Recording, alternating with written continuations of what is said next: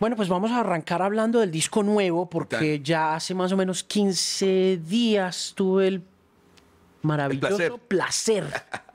de conocerlo, además en un lugar fantástico que es la casa de, Dizzy, el jinglero más importante de Latinoamérica. Que es increíble que me dejaste aterrado con esa historia de que este ah. tipo había hecho el jingle de Kamala Harris. Kamala Harris, el Messi, todo lo de Messi lo hace. Es decir, el pianista de tu banda. Sí es el jinglero más importante de los últimos 10 años en la política estadounidense. Colombiana. Y en la publicidad, latinoamericana. Mira, él, hizo la, música de todos los candidatos a la presidencia, de todos.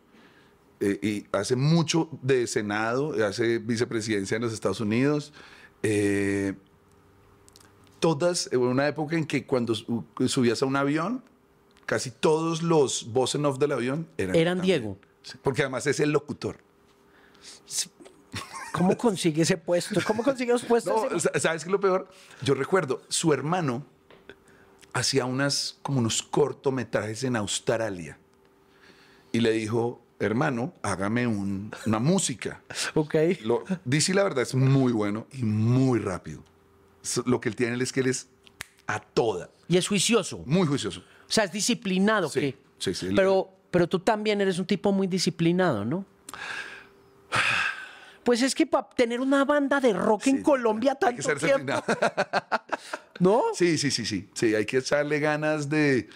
Hay que arremangarse las manguitas y hacer muchas cosas. Sí, me refiero un poco cuando hablo de disciplina, no es. Sí, hábitos, ¿no? Ok. Sí, sí, sí. Acá, Titán, tú tienes que aprender a ser. Cuando eres el líder de la banda, ¿no?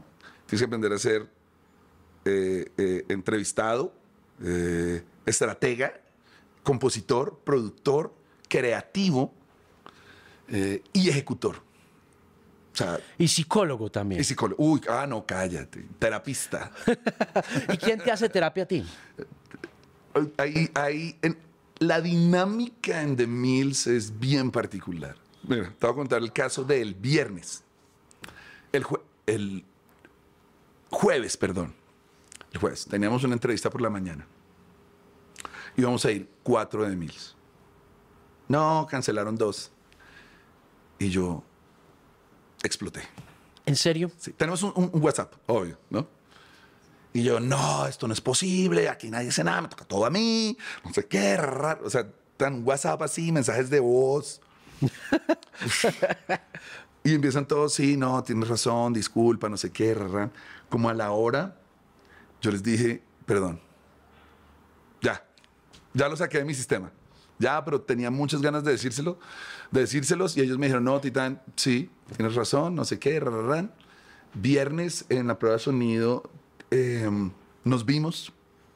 Es que el WhatsApp se presta, tú no sé, el, WhatsApp. Para malos entendidos. Sí, para malos Todas las redes sociales se, prestan, para, malos entendidos. Entonces ya el viernes nos vimos, nos abrazamos, pero esos momentos de catarsis son muy importantes y todos en algún momento en la banda lo han tenido. De exploto, quiero mandar todo a la porra. Se acabó esto, me salgo. Realmente el síntoma más es eh, tal ha salido el grupo. se salen del grupo de WhatsApp. Cuando ya se calman y bajan, Titán, yo soy el administrador, me metes, me metes otra vez al grupo. y yo decido, si los meto ahí mismo, me bajo unos días. ¿De dónde fue el show el viernes? Dan los premios, eh, los Bogotá Fashion Film Festival, en el Palacio de San Felipe, en el centro.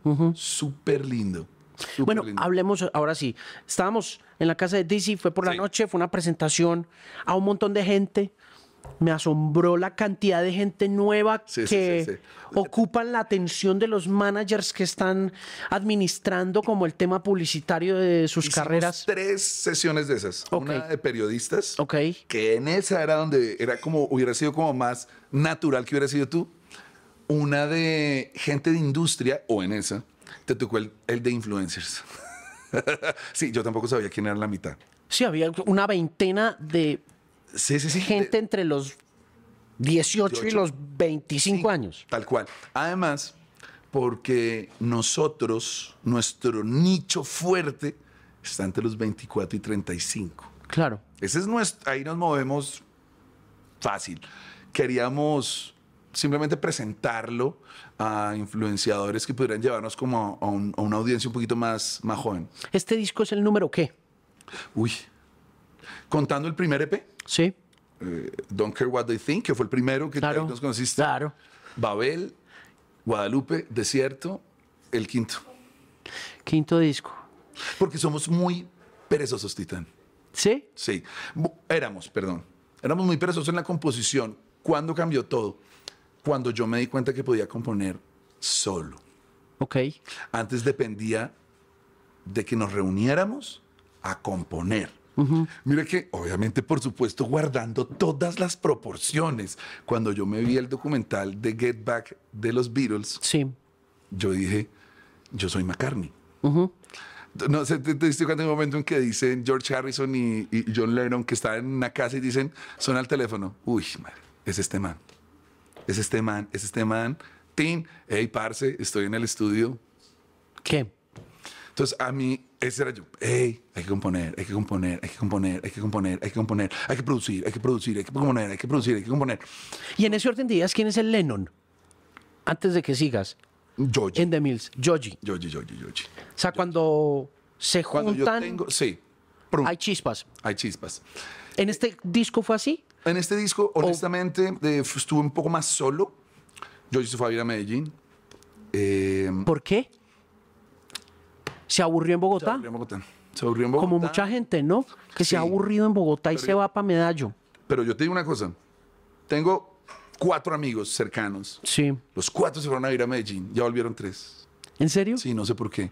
Ahora que hablamos de equivalentes, de cuando uno ve, por ejemplo, Get Back, que eh, concuerdo contigo en eso, que uno dice, eh, yo vi Get Back y yo decía, Ok, sí, claro. Yo me identifico mucho con McCartney. Claro. Porque McCartney es como. Que jalaba, jalaba, jalaba. No, y el que los decía, Y el que acapara también. Acapara que es el problema. O sea, el otro lado de ser McCartney. es un problema. es una acapara. Entonces yo, hey, parte, Y se vuelve egoísta con. No, no es que ¿sabes qué pasa? Que en una banda, yo les decía, es una monarquía democrática.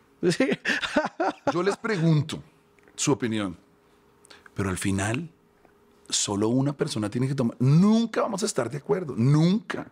Yo les decía, al final, déjeme tomar la decisión a mí con el manager. Ya. Pero de todas maneras, Baco, cuando uno ve Get Back y ve las dinámicas, encuentra una cosa, y yo no sé si te pasó a ti, pero a mí me sucedió, y que Peter Jackson le comentaba a alguien en un podcast que escuché antecitos de que saliera Get Back, y es que la profunda amistad de esos cuatro tipos es la que marca toda la diferencia en términos de sacar adelante el proyecto. Obvio, los Beatles fueron tan revolucionarios, tan disruptivos, ¿no? Que uno dice, fue madre, nunca va a existir una amistad de ese nivel. conectada de con... Esa, de, de ese talento en ese... Si cada uno de ellos solo hubiera podido haber sido un gran artista. Bueno, lo fueron. Y lo fueron. Lo fueron. Lo fueron. De hecho, yo no sé ahí cómo te relaciones tú con las carreras solistas de cada uno. Es decir, después de que se acaban los Beatles, tú tienes un Beatle favorito como... No, McCartney es mi Beatle favorito, indiscutible. ¿Y lo, y lo sigues? ¿Has seguido su carrera? Pero, mira qué loco. McCartney es mi Beatle favorito, mi Beatle favorito. Pero de pronto en solista me gusta más Lennon. ¿Sí? Mm. Yo, yo tuve un problema con Lennon. Mira que yo tuve un problema con Lennon.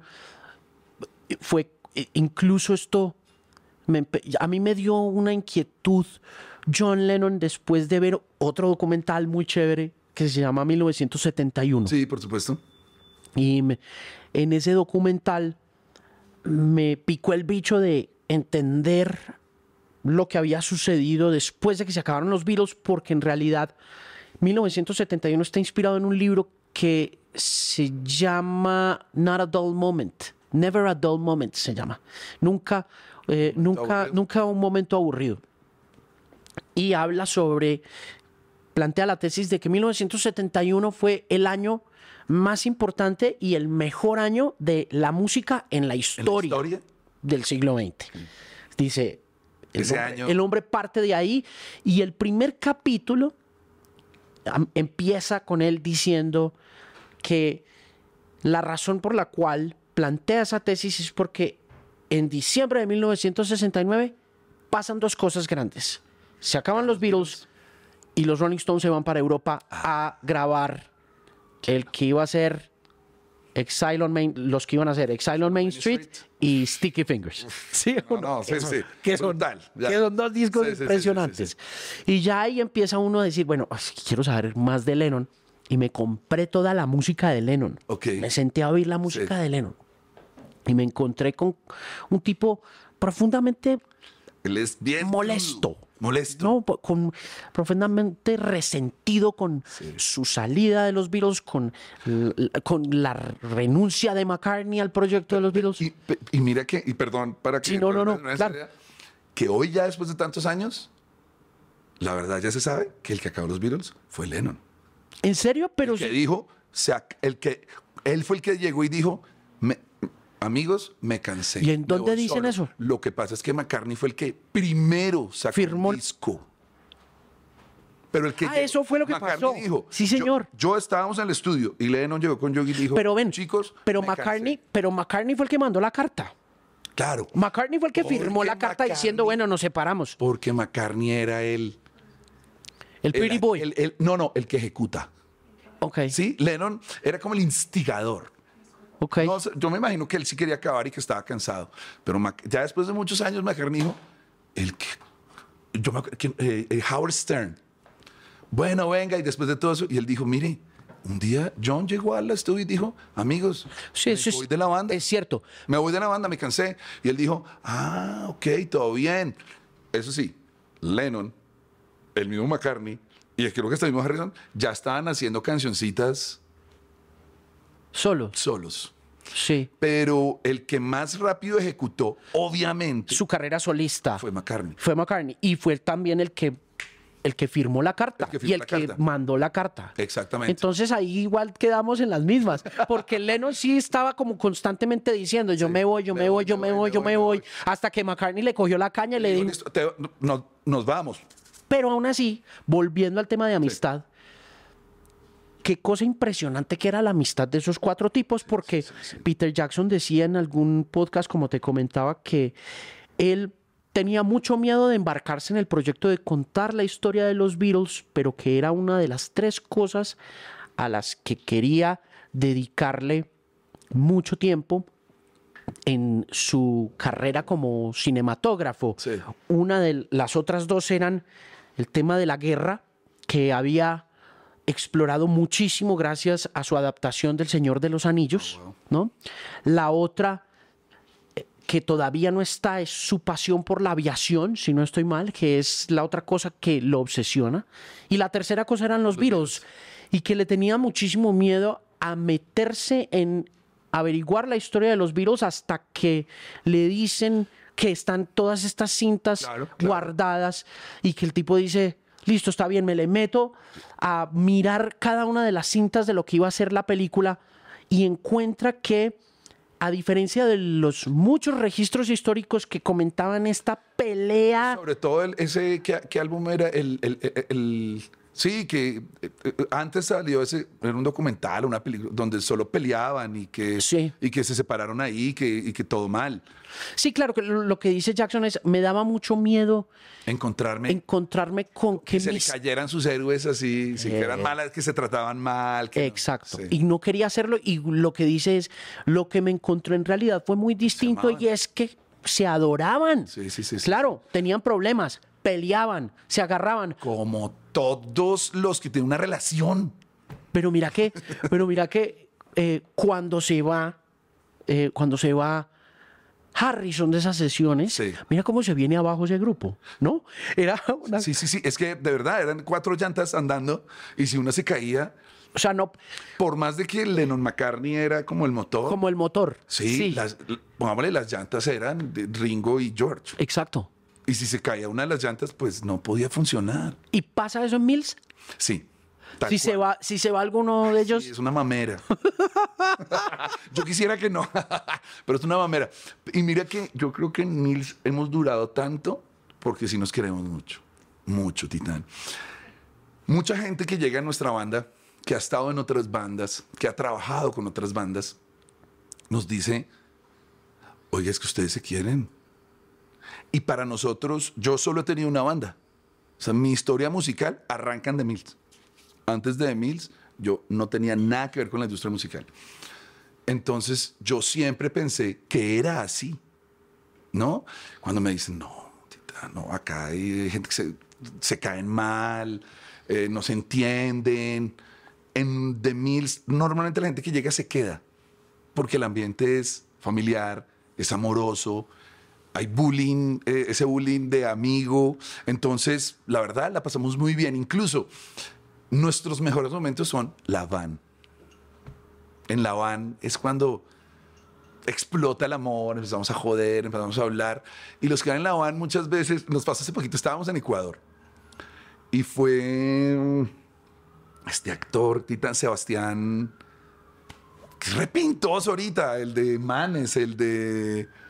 Sí, ¿cómo es que se llama ese man? Sebas, lo que pasa no me acuerdo. Ca... Sebastián Tamayo. No, Ca... ¿Cómo? No. Bueno.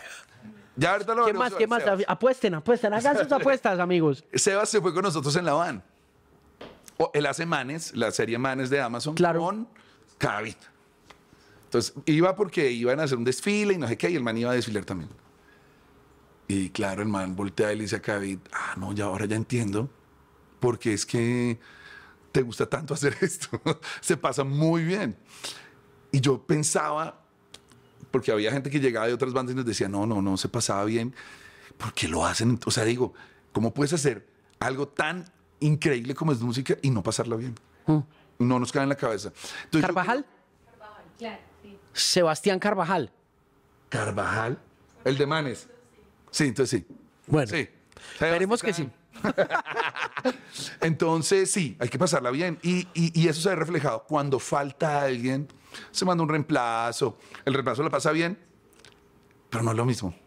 No es lo mismo. Uno necesita eh, la crítica constructiva de Yogi, la diplomacia de Dizzy, eh, la exigencia de Khabib, el, el pasarla bien todo el tiempo de Rey. Lo necesitas, mm. ¿sabes? Sí.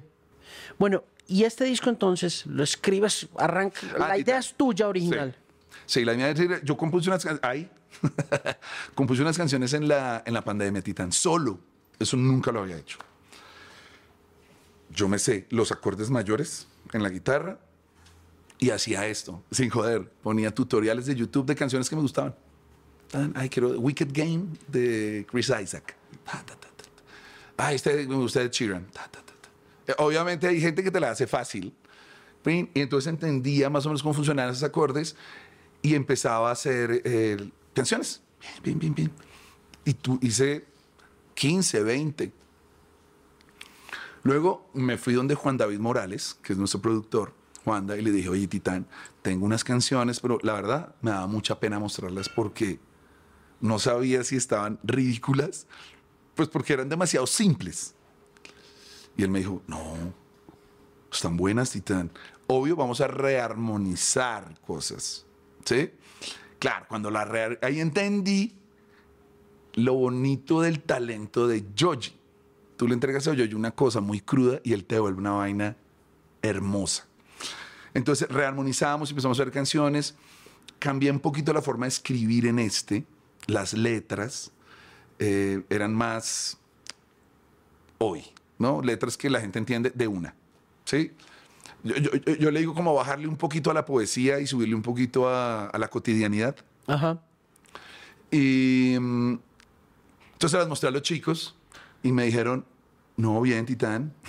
Solo el Joji, es que Joji es, un hueso duro de roer, Titán. Me dice, ah, ahora estamos escribiendo fábulas. Entonces, ok, voy a cambiar unas partes. También no, ahora sí me gusta. Eh, y las hicimos, se las mostré, pero claro, cuando ya entras en la sinergia de que entra de Mills a meterles mano, claro, las canciones cambian y crecen mucho más. Pero esa idea original sí nació de mí y por eso el disco tuvo un concepto, porque yo cuando las compuse dije, ok, este disco se llama, y en sus casas, por favor, anoten, les voy a botar este, este, esta píldora de las relaciones. El disco se llama El amor es fácil, las relaciones no. Ok. Duro. ¿Y, nació de qué? ¿Por, qué? el concepto? Porque el concepto. Hizo una canción, ¿sí? Entonces la canción se llama El Abismo y era una canción tristonga. Y luego hizo otra canción que se llamaba Eres y era más linda, como más, más. Y dije, oye, qué interesante, hagamos un disco que sea toda la historia de una relación, desde que la veo lejos hasta que estoy entusado. Y me puse en la tarea de armar, que hubiera un conector a lo largo de todas las canciones. Siempre había querido hacer eso. obviamente, pues es el concepto más antiguo del mundo, ¿no? Las relaciones y el amor. Lo hice todo y mm, está por actos. Entonces, el primer acto se llama Quisiera. En esta vida todo no lo puedes tener. Luego viene el acto 2, que es distintos.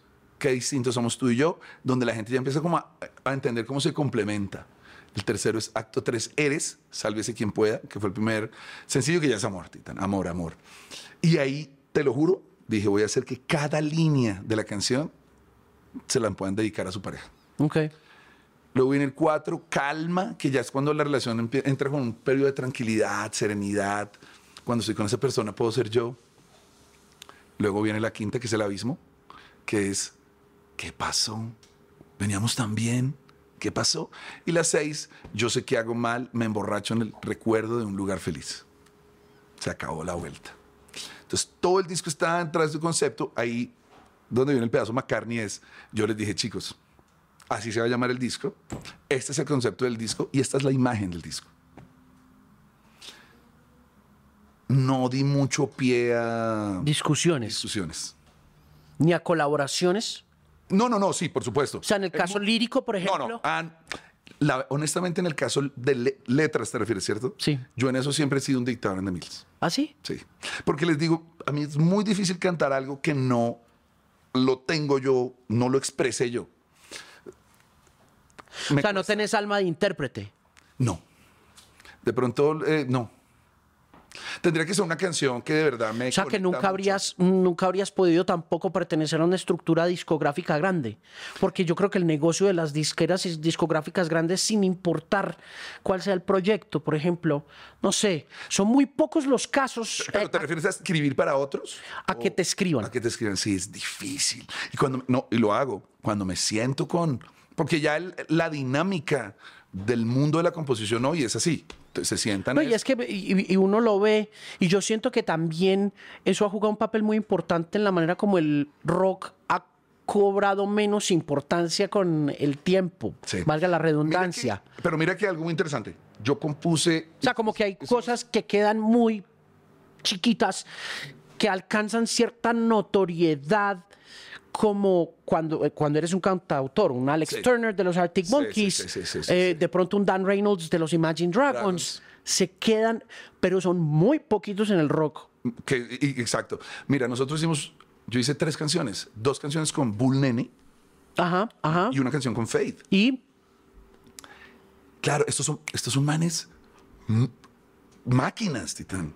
yo quedé impresionado. Máquinas de composición. ¿Qué canción, cuál, qué canción hiciste con, Fade? Con, con, Fade hicimos una que se llama A tu lado. Ok. ¿Y cómo fue trabajar con él? No, no, fue espectacular. Nosotros fuimos, en esa época Fade era el compositor de... de, Icon, creo que se llamaba Icon. Ok. Eran Fade. Pensé que era Infinity, pensé que era el otro bando. No, no, no sé. Creo que ese era Bull Nene. Sí, había como una vuelta ahí que yo no me acuerdo Sí, Bull Nene estaba Bulén estaba, yo creo que ya muy metido como en ciertas cosas de pop. Había cosas, había ah, cosas como con Juan Pablo Vega. Y... No, el día que yo fui, porque compusimos en la casa de Bulén, en la casa de Bulén estábamos Bebé, la española. Sí. Pasó Medrano. Y estaba, Medrano trabajando con Bulén, ya me acordé, sí. Y estaba yo. No, él ya le está disparando a cualquier cosa. No, yo creo que es que también, bueno, es que nos fuimos. Sí, perdón. Háblame primero de Fate y, seguimos después. yo me acuerdo que en, en, en, Icon era, estaba este, este productor que es brutal. Sí, ¿cómo se llama? Eh, con, el que trabajaba Fade, que es, de verdad, yo decía, ok, esto es una... Mosti. Mosti. Mosti. Es una fábrica, es, una cosa gigante de composición. Esto era pa, pa, pa, Y detrás de mí había tres artistas esperando más, así, pim, pim. Nos sentamos, nosotros llegamos todos lindos con guitarra, pedalera, bajo.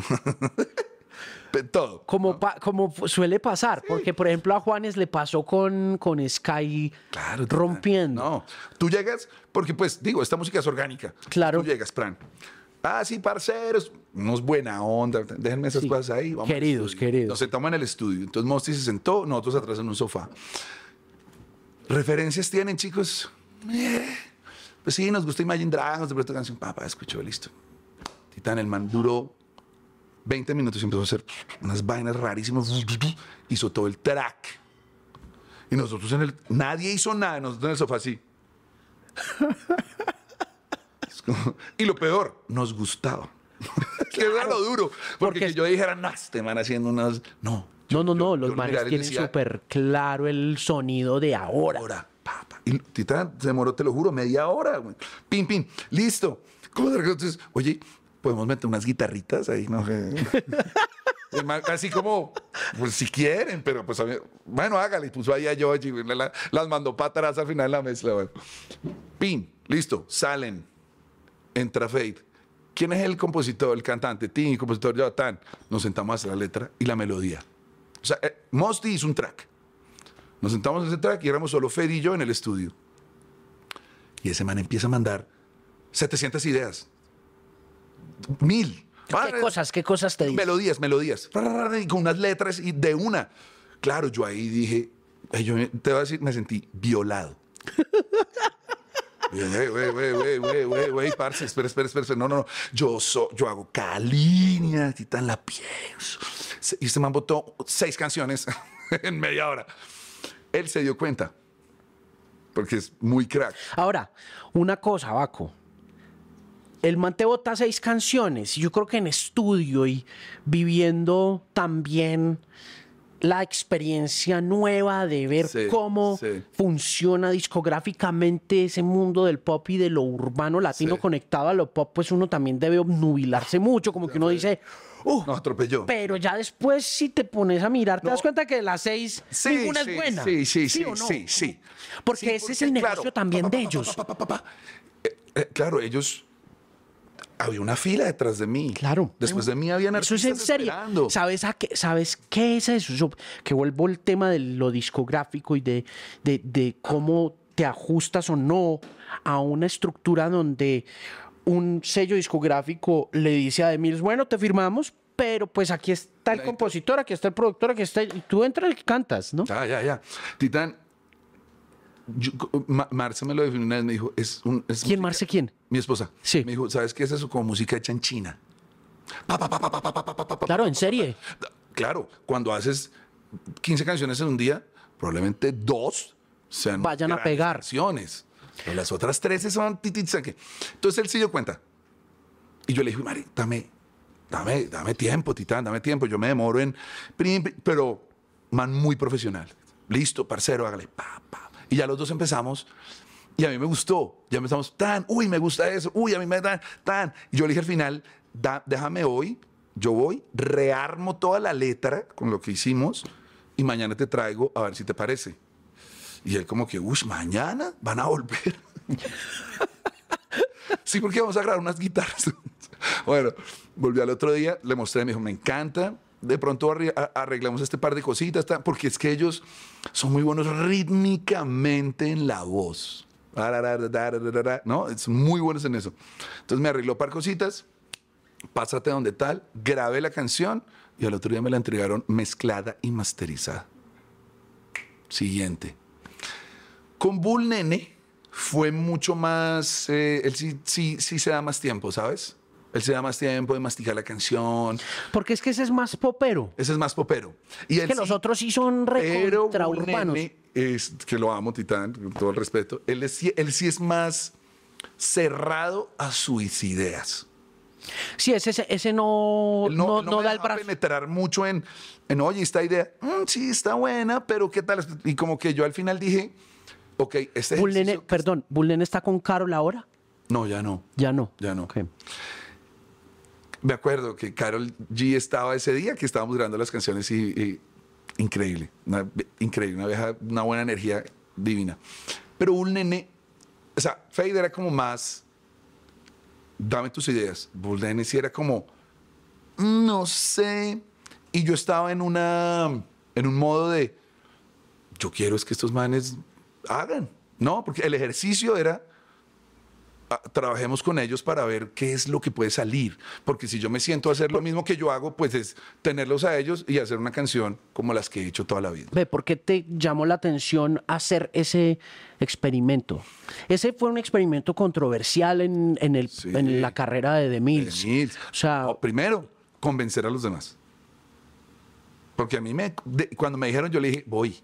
Me encanta la idea. ¿Convencer a quiénes? A, los otros cuatro. a, los del grupo. bueno, a DC, DC, es más popero que cualquier... Sí, DC era más fácil de convencer. Pero Joji, Cavi y Rey, ellos son muy, muy rock and rolleros. Ok. Entonces, como que me decían... Pero ¿y de dónde salió tu idea de, bueno... Esa idea salió, salió de Roberto. Ok, Robbie Andrade. Robbie Andrade. El ex manager. Entonces, ¿por qué no hacer una canción con esta gente? Y él fue el que... Pim, pim, pim. Y fue el que me citó. Y yo le dije, hágale. Y que esto es algo, esto pasa por, esto es algo que tú y yo hemos hablado alguna vez, que yo he sentido que los rockeros nos tiramos el rock. Nosotros somos víctimas de nuestro propio invento. No puedo estar más de acuerdo con eso. Sí. Y no es ahorita. No, desde esto atrás. Pasó, desde atrás. Esto pasó en el 79, Baco. no te lo juro. Esto fue. Sí, sí, sí, mire, le tengo la fecha exacta en la que el rock se murió. ¿Qué fue? Eso fue el 11 de julio de 1979. ¿Qué pasó? Y eso fue a manos de un disc jockey de una radio rockera de Chicago que se llamaba Steven Dahl. ¿Qué hizo? Ese tipo había trabajado en una emisora por allá en el Midwest, como en, yo me acuerdo, eso tuvo que haber sido como en Iowa o en Nebraska, en uno de esos estados del Midwest o en Wisconsin. El tipo trabajaba en una emisora de rock y llegó la fiebre del disco. Sí. Finales de los 70. Sí, sí, recordemos que sobre el disco está también planteada la idea del hip hop que está muy conectada a nuestra manera de cómo destruimos las audiencias, de rock acá en América Latina, porque finalmente el reggaetón viene siendo nuestro hip hop comercialmente hablando. No quiero que me vayan a matar quienes son fanáticos del hip hop conciencia de esas vueltas, pero digamos que sociológicamente hablando equivale mucho a lo que pasó en los 70, donde el disco construye la base de lo que va a ser el rap y el hip hop en los siguientes dos en las siguientes dos décadas a venir y empieza a construirse un público gigante muy under, muy clandestino, muy rebelde, muy minoritario también. De, es curioso que sea gigante pero minoritario, porque, porque era, un, era, el público latino y el público negro. En ese momento no era lo popular. Exactamente.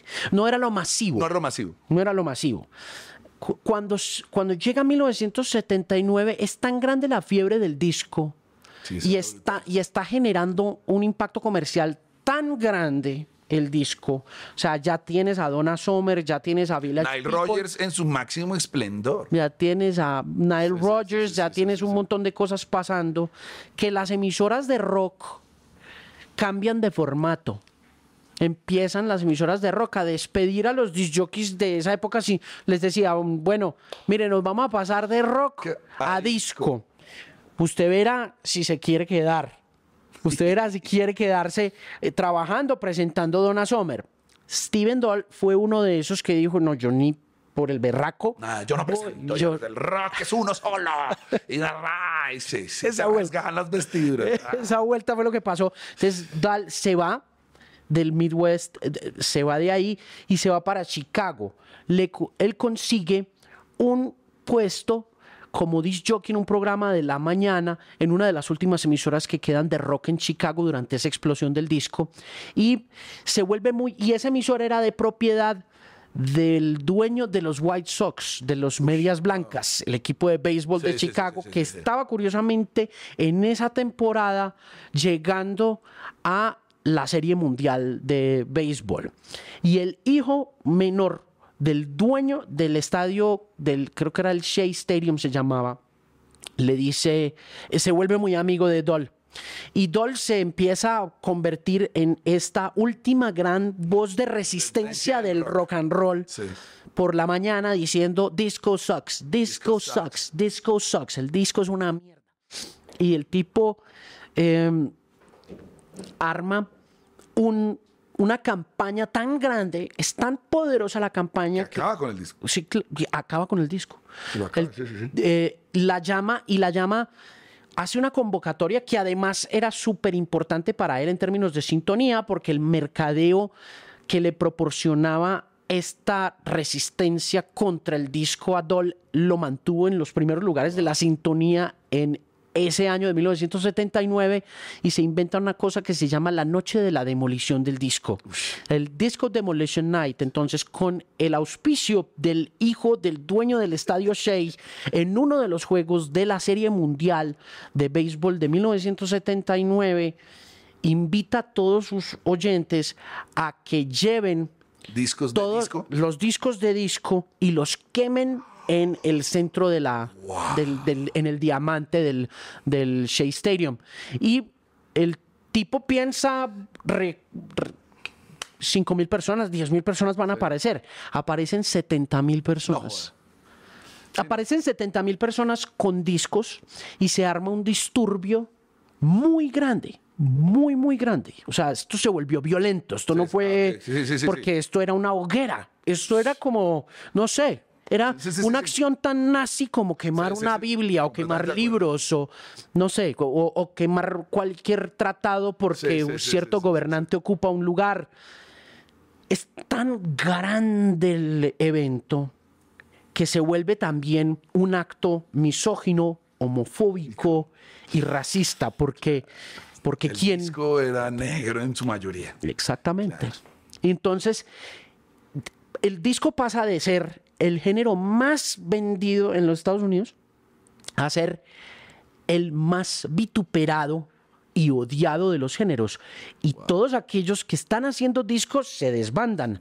el sello discográfico más grande que era en ese momento Casablanca Records, que ahí estaban, los, estaba The Village People, si no estoy mal, se viene abajo. Y no solo eso, se viene abajo la industria de la música claro, porque el disco era una parte importante. Era, la, era, el, era el market share, como decimos, no era la participación del mercado más grande. Todo porque un rockero le dio por decir que el disco era una mierda. ¿Sabes lo que pasa? Que yo creo que entonces eso se fue heredando. Claro. Que el rock es, el rock es, el rock es, el rock es. Claro que el rock no podía tener teclados, que el rock no podía bailarse, que el rock no podía. Que el entonces, cuando tú tienes una banda de rock, y osas tratar de compartir con otro género o algo, los rockeros te dicen, eso no es rock. Sí, claro. y, te, y te destierran, te exilian. Sí. Yo soy como, Dios mío, yo quisiera ser otro artista de otro género que puedo hacer una canción con un regional mexicano, con un reggaetonero, con un bolero, con un pop, que no, no importa. No importa, yo hago música. Entonces, en el rock es súper difícil cambiar de parecer a la gente. Eh, al rockero, el rockero, no, si no hay distorsión, batería y un bajo, entonces ya no es rock. Sí. ¿Y, sufrieron por eso después cuando publicaron las canciones con Fairy Nene? Mucho, porque nosotros además, yo creo que Emil siempre fue como la banda más pop del rock. Claro. En Colombia. Entonces, y yo creo que en ese momento en que, no, sabes que no creo, mire, yo lo que creo es que ya el rock en general era muy pop, Baco. Sí, Entonces ustedes llegan con una propuesta que vincula esas, esa sensibilidad, ¿no? Ya el rock hacía parte un poco de lo que era aceptado musicalmente e incluso valorado como superior a otras músicas. Exactamente. Aunque te voy a decir una cosa, lo único que yo estoy de acuerdo con los rockeros de, es en el envío y en los conciertos. Yo creo que no hay una experiencia de pronto la música electrónica, ¿no? Por lo que tiene como tanto entretenimiento alrededor. No, y depende también de la no experiencia tan visceral. Uy, sí, como cuando tú a un concierto de rock. O, de, o, que el artista fue muy inteligente y puso, si, no sé si te has dado cuenta, la mayoría de los reggaetoneros que han salido de este país, sus bandas son todos nuestros amigos ex rockeros. el batero de seis peatones, el guitar Joye fue el guitarrista de tras muchos años, Toby es el guitarrista hoy. O sea, claro, la gente se da cuenta que, ok, los rockeros, donde sí son unos trenes, es en el en vivo. Claro. sí, los espectáculos. Y mira, te digo una cosa. Yo fui a ver a The Weeknd. ¿Fuiste a ver a The Weeknd en el estadio? No. Bueno, fui a ver a The Weeknd. No, yo lo vi en Picnic. Ah, ok. Que tenía su banda atrás. Sí. Mm. Muy bacano el show. Pero, Titán, no, no es un frontman como los frontman rockeros. No es un Chris Martin, no es un Bono, no es un Mick Jagger. O sea, esa gente es como hecha de otra forma. No, como que eso es lo único que yo creo que el rock. Yo, puede ser que yo creo que es que la entrega de un weekend es muy diferente a la de un Martin, porque es que un Martin, por ejemplo, en lo que vimos en el Tour of the Spheres el año pasado, sí, sí, sí, eh, está, como dices tú, muy conectado también a una a, un carisma que va más allá de una ejecución vocal. Él vocalmente es bueno, pero pero no, es pero no es The Weeknd. No es The Weeknd, sí, porque es que no ve la nota. Eh, exactamente, entonces unas por otras. Sí, exacto. Así Martin acaba de correr, sienta la canción y de pronto se le sale algún o le tiene que bajar un poquito el tono porque está como pero sí. Pero bueno, Perdón. ¿Te, impactó, negativamente? ¿Le impactó a la banda negativamente tener esas canciones? Que fue como que perdimos un pedazo de nuestro público y ganamos uno nuevo. Ok. ¿Sabes? Eso es interesante. Sí. The Mills tiene una gran ventaja y tuvimos una gran suerte. Tenemos como un nicho de fans muy, muy leales, Titán. Muy leales. Y yo creo que fue porque fue construido uno a uno en los bares de este país. Total. O sea, nosotros crecer digitalmente nos cuesta todavía mucho, pero en vivo es, o sea, casi hacemos conciertos, tú sientes, haces un concierto y sientes como los números aumentan. Y los números aumentan, y los números aumentan. Porque hay gente que se enamora de ti en vivo, y cuando te enamoras en vivo, yo creo que cuando te enamoras en vivo, ya echar para atrás, vas y oyes las canciones y metes a tus playlists tres, cuatro canciones. Sí, pasa mucho que, y sobre todo con nuevas generaciones, porque yo soy de más, no solo por cuestiones generacionales, porque lo hablaba con María Isabel Ramírez en estos días en un episodio donde me decía que el vivo siempre ha sido muy importante.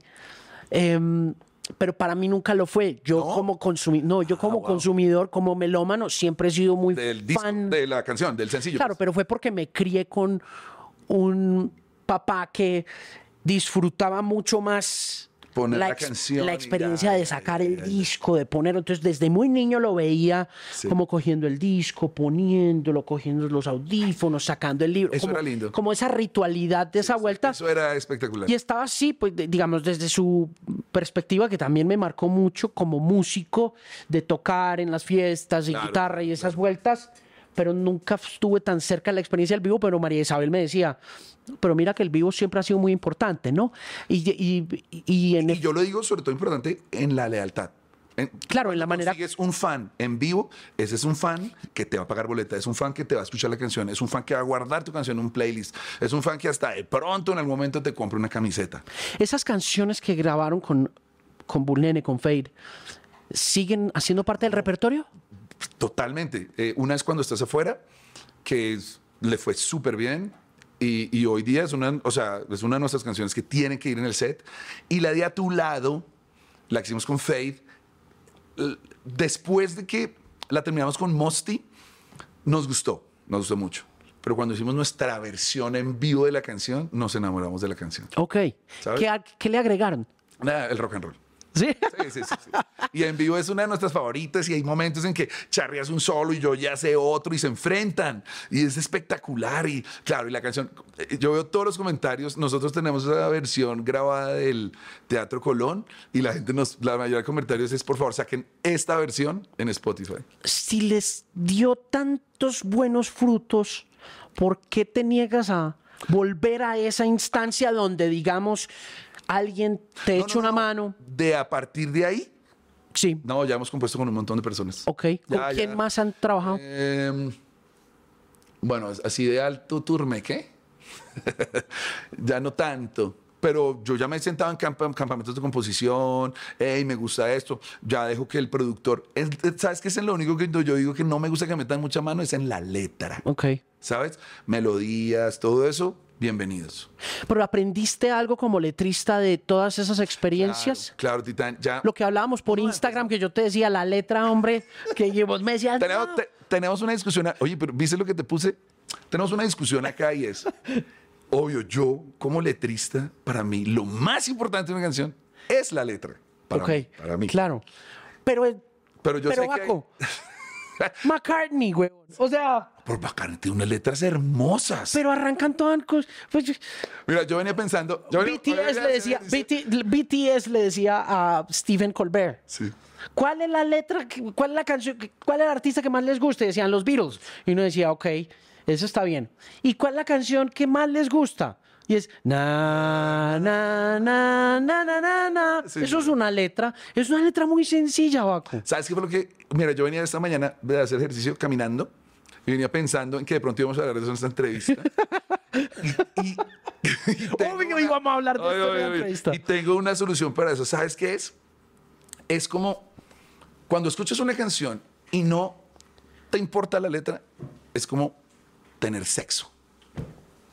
Rico, delicioso, qué delicia. Pero cuando además la letra funciona, es hacer el amor. Te miras a los ojos, se enamora, hay una conexión, una, o sea, es diferente. Cuando la letra, no, yo, yo estoy de acuerdo, pero cuando un artista logra que la letra esté al mismo nivel de la armonía de la melodía y todo eso, eso es, eso es brutal. O sea, que además la persona dice, me encanta todo lo que estoy escuchando y lo que me está diciendo este tipo me toca a mí. Titán, eso no se compara con nada. Ok, para poder hacer eso, por ejemplo, en el caso de un disco conceptual, en, el, caso de un disco conceptual donde hay el comienzo de una relación y la ruptura, ¿tiene también que ser personal la vivencia o te animas a contar una historia de otras personas? yo trato de que todo sea personal, eh, obvio de pronto no en este momento, pero yo creo que un compositor tiene la, capacidad de devolverse a un sentimiento que tuvo, pararse en ese sentimiento y escribir desde ahí. O sea, a mí, yo he tenido tusas. me vuelvo a esa tusa y digo, uy, sí, ratatatatata, estaba muy enamorado, ratatatata, eh, la he embarrado, ratatatata, eh, sí, no sé, nunca no me puso atención jamás. Hmm. Este disco narra la historia de un romance que termina de carácter em, em, adulto? Mira que esa es una gran pregunta. A veces yo me pregunto si nuestro público es de esa edad porque yo ya no logro hablar en joven. no, no, y no, no, y te digo porque es que cuando hablabas y mencionabas lo de los romances y la manera como los romances se cuentan en la música, la mayoría de las cosas que uno ve, sin importar el género, llámalo rock and roll con eh, Mick Jagger y Keith Richards cantando Let's Spend the Night Together en 1964, o con los Beatles cantando I Wanna Hold Your Hand, o Fade diciendo alguna barrabasada, ¿no? Todas hablan un lenguaje que está conectado más al romance adolescente que a cualquier otra cosa, mientras que cuando hablas de una cosa más adulta, pues tu público adultece evidentemente y es más y es más difícil también, ¿no? Mira, sabes que no, yo, yo tuve un momento de inflexión hace como unos seis años, me acuerdo. Nos llevaron a tocar a un colegio, Tita. Nos llevaron a tocar a los Reyes Católicos. Mi colegio ahí en la 120. Empezamos a cantar y estaba el público que eran chicos de 11, chicos y chicas de 11, y nosotros. Y yo dije, que hay un abismo. Aquí hay un hueco, hay un hueco, generacional bravo. Que, además, ¿sabes qué? No me yo quiero hacer un puente hacia allá. Ni ellos, me quieren como diciendo, señor, ¿qué? y yo los miraba como diciendo, no, yo no estoy haciendo canciones para ustedes. Y ellos me miraban como, sí, tienes razón, ¿qué haces acá?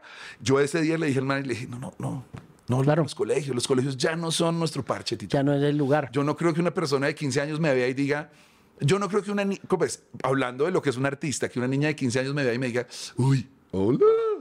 me vea y me diga, wow. No. Dice, señor. Señor. ah, ah, sí, señor, le gusta a mi papá. Eso es lo que diría.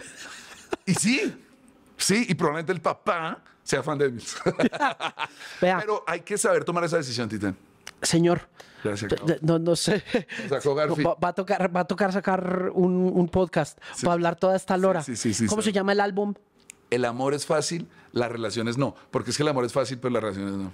¿Canción favorita de ese disco hasta el momento? Quisiera. El disco, la que acabamos de sacar. Es que además empieza. Quisiera que Cerati en la mañana despertara. Y cierra, y cierra. Es bonito, es bonita canción. esa canción y cierra diciendo, bien quisiera que Bogotá tuviera dos playas. No, perdón, quisiera que Bogotá,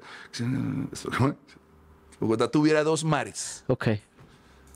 Cuando cada vez, que digo eso, quisiera que Bogotá tuviera dos mares, la gente es como, oh, sí. Baco de Mil, siempre un placer. Titán, a ti. Este contenido es financiado con recursos del Fondo Único de Ti.